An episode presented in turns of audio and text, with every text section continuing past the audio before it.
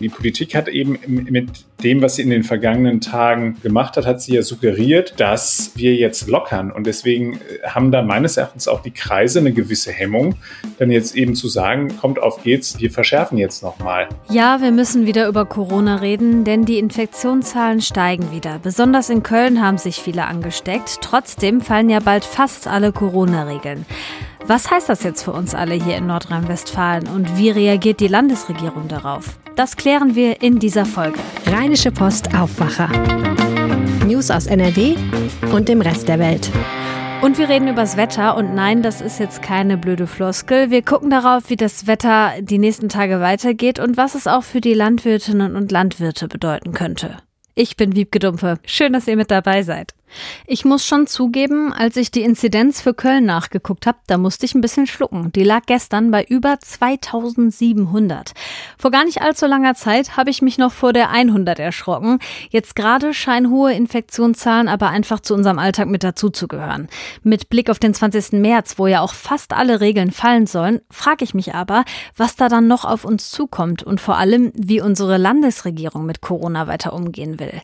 Dafür habe ich mir Maximilian Plück dazu geholt Schuld. Er ist Leiter unserer Landespolitikredaktion bei der Rheinischen Post und hat das Thema für uns im Blick. Hi Max, schön, dass du da bist. Hallo, grüß dich. Omikron ist ja ansteckender als die anderen Varianten, vor allem jetzt diese neue Variante BA2. Das heißt, das Risiko, sich das Virus einzufangen, steigt ja weiter. Wer ist gerade vor allem betroffen? Also es waren jetzt bis vergangene Woche vor allem jüngere äh, bis mittelalte Menschen, die betroffen waren, also so ungefähr bis 30 Jahre. Es ist aber mittlerweile nicht mehr nur noch auf die beschränkt. Ich habe mich unterhalten mit Oliver Funken, der ist der Hausärzteverbandschef von Nordrhein.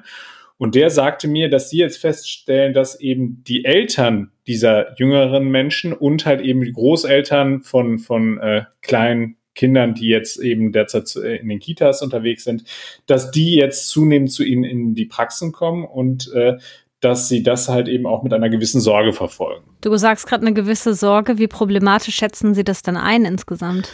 Also was ich schon interessant fand und auch dramatisch war, dass der Oliver Funken gesagt hat, die Mediziner hätten jetzt bei den hochvulnerablen Gruppen, also bei den wirklich betagten Leuten damit begonnen, dass man sogenannte Ersatzreservemedikamente, also antivirale Medikationen jetzt verabreicht, um schon mal sicherzustellen, dass es dort keine schweren Verläufe gibt. Und parallel machen sie natürlich das, was sie halt eben in den vergangenen Tagen auch schon getan haben. Das heißt also, sie impfen weiter. Die vierte Impfung steht ja bei den äh, Senioren derzeit an. Das wird halt eben äh, auch gemacht, erklärte er mir eben vor dem Hintergrund, dass wir zwar jetzt sehr viel über Omikron und äh, in letzter Zeit vor allem über BA2 reden, aber äh, Delta ist ja immer noch nicht weg. Das heißt also, das läuft im Hintergrund noch weiter und da besteht halt eben die Sorge, dass das uns dann als neue Welle ins Haus schwappen könnte. Die Krankenhäuser melden laut NRW-Gesundheitsministerium ja auch wieder mehr Corona-Patientinnen und Patienten, aber vor allem auf den Normalstationen, also nicht auf den Intensivstationen. Wie ist denn da generell die Lage? Kommen die Krankenhäuser damit klar? Also das Ministerium sagte mir, dass es halt eben ähm, äh, deutlich ansteigende Zahlen gibt, also ein erneuter Anstieg bei den Neuaufnahmen. Ähm, man sei da noch unter dem Höchststand, den man zuletzt Mitte Februar gehabt hat. Da muss man aber ja auch im Hinterkopf haben, das, was wir vorher gesagt haben. Bis vor kurzem haben sich eben vor allem die ganz Jungen angesteckt, in Klammern Karneval, ich höre Trapsen. äh, und bei denen ist das ja äh, so, dass das häufig nicht zu einem schweren Verlauf führt. Allerdings, wenn das jetzt halt eben auf die Älteren überschwappt und die derzeit noch auf den Normalstationen liegen, dann ist dort halt eben die Gefahr, dass möglicherweise das auf den Intensivstationen auch wieder ansteigt. Das ist das, die eine Seite der Medaille. Das andere, dadurch, dass halt auch sehr viele jüngere Menschen krank sind und eben in Isolation müssen, wenn sie erkrankt sind, dann kann das natürlich für die Kliniken auch zu einem großen Problem werden. Das Ministerium, ähm, die Sprecherin des Ministeriums hat mir gesagt, das Ministerium erreichen weiterhin Berichte von Krankenhäusern, die sich durch Ausfälle in der Mitarbeiterschaft belastet sehen. Bislang ist es wohl so, dass die Versorgung weiterhin kompensiert werden kann regional. Das heißt also, wenn dort Stationen derart belastet sind, dass sie halt eben nicht mehr weiter die Versorgung gewährleisten können, dann müssen die Menschen eben verlegt werden. Also insgesamt sind die Krankenhäuser aus Sicht der Landesregierung weiterhin belastet. Die Versorgung ist aber derzeit insgesamt gewährleistet und die Versorgung aller dringend behandlungsbedürftigen Patienten sei aktuell nicht gefährdet, muss man sagen. Okay, das ist ja schon mal gut zu wissen, dass man sich aktuell keine Sorgen machen muss, aber natürlich mit Blick auf, ja, vielleicht wieder steigende Zahlen könnte sich das immer wieder ändern. Da hast du ja auch für uns immer einen Blick mit drauf. Jetzt ist es ja so, dass in neun Tagen, also am 20. März, so gut wie alle Corona-Regeln fallen werden. Im Entwurf zum neuen Bundesinfektionsschutzgesetz, da steht drin, dass da nur noch sogenannte Basismaßnahmen greifen werden, also dass zum Beispiel in Bussen und Bahn die Maske getragen werden muss und dass zum Beispiel Tests in in Pflegeheimen oder sowas noch gemacht werden. Und die Bundesländer, die sollen darin aber auch regional eigene Regeln aufstellen können, wenn das vorgesehen ist, weil das Infektionsgeschehen das so, so sagt, also weil die Zahlen hochgehen. Jetzt ist es ja aber so, dass die Lage zum Beispiel in Köln und in NRW generell gerade so extrem ist. Und nach der aktuellen Regelung könnte das Ministerium oder könnte die Landesregierung ja nochmal nachschärfen. Warum machen die das jetzt nicht? Also es ist ja so, dass die Politik beziehungsweise die Regelungen sind jetzt so, dass wenn, dann könnte halt eben ein Kreis, wenn er eben Hotspot ist, losrennen und könnte beim ähm, Ministerium weitergehende Dinge ähm, beantragen. Und bislang war es immer so, dass das Ministerium auch gesagt hat, wenn sowas kommt, äh, dann sagen sie auch nicht nein. Aber wir müssen uns ja immer vor Augen führen, die Politik hat eben mit dem, was sie in den vergangenen Tagen und Wochen ge gemacht hat, hat sie ja suggeriert, eben, dass wir jetzt lockern. Und deswegen äh, haben da meines Erachtens auch die Kreise eine gewisse Hemmung, dann jetzt eben zu sagen, äh, kommt auf geht's, äh, wir verschärfen jetzt nochmal.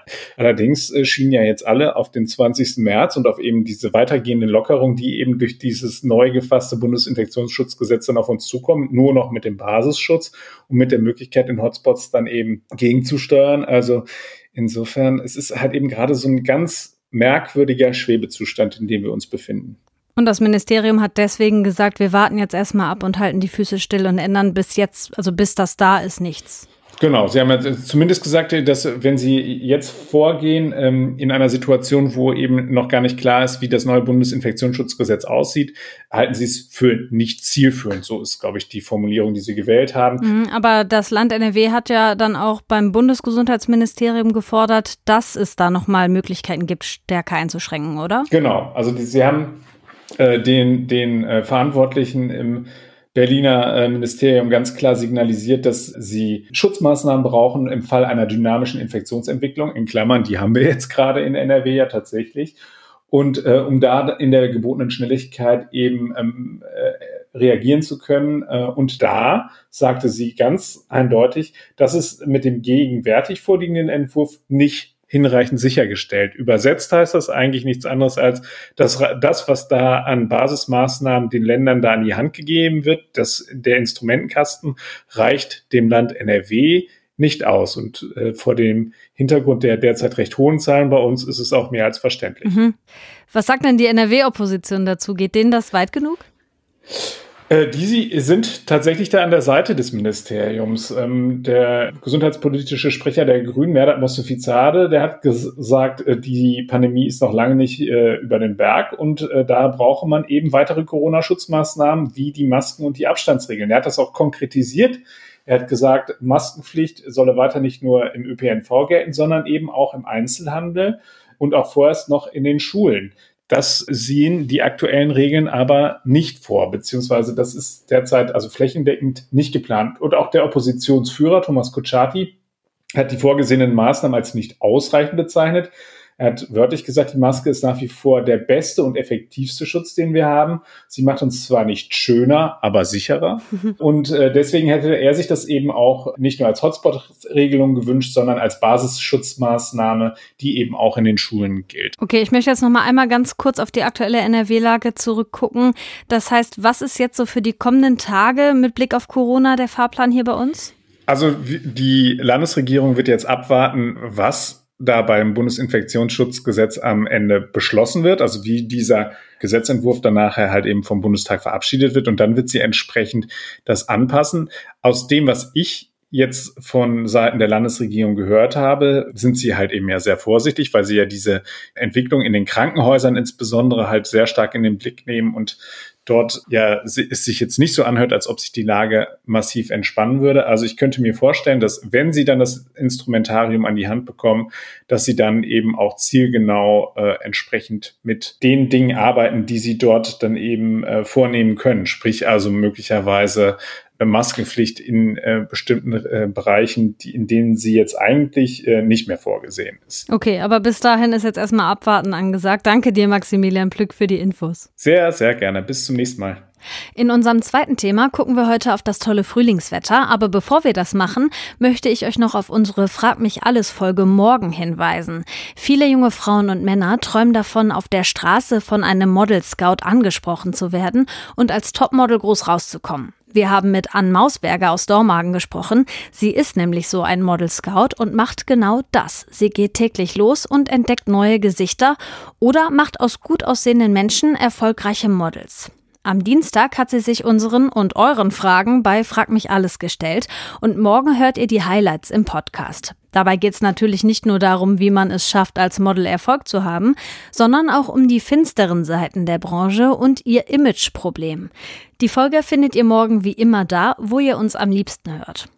Und vielleicht hört ihr die Folge ja bei einem schönen Spaziergang in der Sonne an. Das habe ich die vergangene Woche fast jeden Tag so gemacht. Wenn die Sonne so scheint, dann kann ich einfach nicht anders. Ich muss nach draußen. Aber bleibt das jetzt erstmal so mit dem guten Wetter? Und wie sehen die Prognosen für die Landwirtschaft aus? Claudia Hauser, Reporterin der Rheinischen Post, weiß mehr. Hallo Claudia. Hallo. Claudia, ich habe mich gefragt, ist jetzt wenigstens der Winter vorbei? Ja, der Winter scheint jetzt vorbei zu sein. Es gibt in den Nächten noch Bodenfrost hier und da, aber tagsüber ist es ja auch noch ziemlich frisch. Aber wir haben ja jetzt blauen Himmel, viel Sonne. Und ähm, man kann es, glaube ich, langsam anfangen, ein paar Blumen zu pflanzen. Wie wird denn das Wetter dann jetzt in den kommenden Tagen? Ich habe mit dem Deutschen Wetterdienst gesprochen und die sagen, es wird aus ihrer Sicht eher langweilig. Für uns heißt es aber, dass es schön wird. Also es gibt wenig Wind, wenig Wolken und kann höchstens am Wochenende jetzt ein paar Tropfen Regen geben. Aber die Meteorologin meinte, dass die Wahrscheinlichkeit schon sehr hoch ist, dass es alles komplett trocken bleibt. Und die milden Temperaturen sollen auch in der kommenden Woche so bleiben. Also bis Mitte nächster Woche ändert sich da jetzt nichts wesentlich und tagsüber bleibt es schön angenehm warm. Oh, wie schön, da freue ich mich. Aber ich denke auch an die Landwirtinnen und Landwirte hier bei uns in Nordrhein-Westfalen. Die hatten in den vergangenen Jahren ja sehr stark mit anhaltenden Dürren zu kämpfen.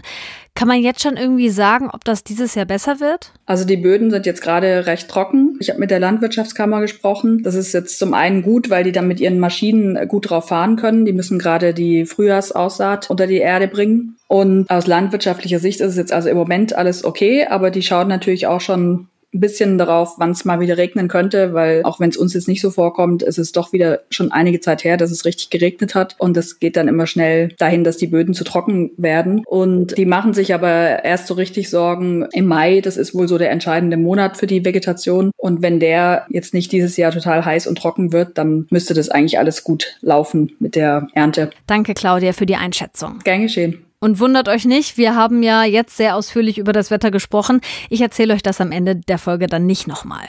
Heute ist Freitag und da bekommt ihr immer die Kulturtipps zum Wochenende. Dieses Mal kommen die von Kulturredakteurin Sabine Janssen und da geht's hoch hinaus. Wir starten mit einer außergewöhnlichen Klettertour in Düsseldorf. Bei diesem Höhenausflug geht es hinauf in die Glaskuppel des K21 am Grabbeplatz, in die Rauminstallation in Orbit.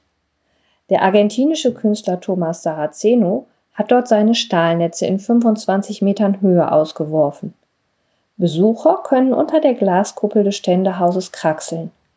Die Kletterer müssen mindestens zwölf Jahre alt sein und Schuhe mit Profil tragen. Himmlischen Sound macht Ben Böhmer. Vor zwei Jahren hat der DJ aus Göttingen in einem Heißluftballon in Kappadokien aufgelegt, zum Sonnenaufgang auf gut 1000 Metern Höhe. 20 Millionen Aufrufe hat die Ballonfahrt mit Hausmusik mittlerweile auf YouTube eingesammelt. Und hier noch ein Lesetipp. John Krakauer entführt in den Himalaya. Zwölf Menschen starben 1996 bei einer Mount Everest-Expedition.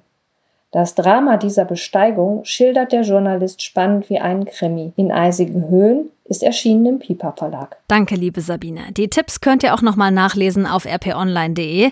Den Link dazu packe ich euch in die Show Notes. Und das hier könnt ihr heute auch mal im Blick behalten. In Nordrhein-Westfalen werden heute die Fahnen auf Halbmast wehen. Das hat NRW-Innenminister Reul angeordnet, zum Gedenken an die Opfer von Terrorismus. Von diesem Jahr an gilt der 11. März offiziell nämlich auch in Deutschland als Gedenktag. Europaweit ist er das schon länger. Auslöser dafür war der 11. März 2004. Da sind bei Terroranschlägen in Madrid 192 Menschen ums Leben gekommen. In Düsseldorf geht es heute um die Flutkatastrophe im Sommer 2021. Vor dem Untersuchungsausschuss zur Flut des Landtags muss heute Innenminister Reul aussagen. Es wird von ihm erwartet, Stellung zu den Abläufen und Warnketten zu beziehen. Außerdem will Kommunalministerin Scharrenbach sagen, wie es mit dem Wiederaufbau in den betroffenen Gebieten läuft. Die Grünen im Landtag werfen der Landesregierung vor, dass der zu schleppend vorangeht und die finanziellen Hilfen teils auch nicht ausgezahlt werden. Bis Ende 2021 sei erst ein Prozent aus dem Bundeshilfstopf abgerufen worden. Mehr dazu lest ihr auch auf rponline.de. Das war der Aufwacher am Freitag, den 11. März. Ich wünsche euch einen tollen Start ins Wochenende und eine gute Zeit. Mein Name ist Wiebke Dumpe. Tschüss und bis bald. Mehr Nachrichten aus NRW gibt's jederzeit auf RP Online. rp-online.de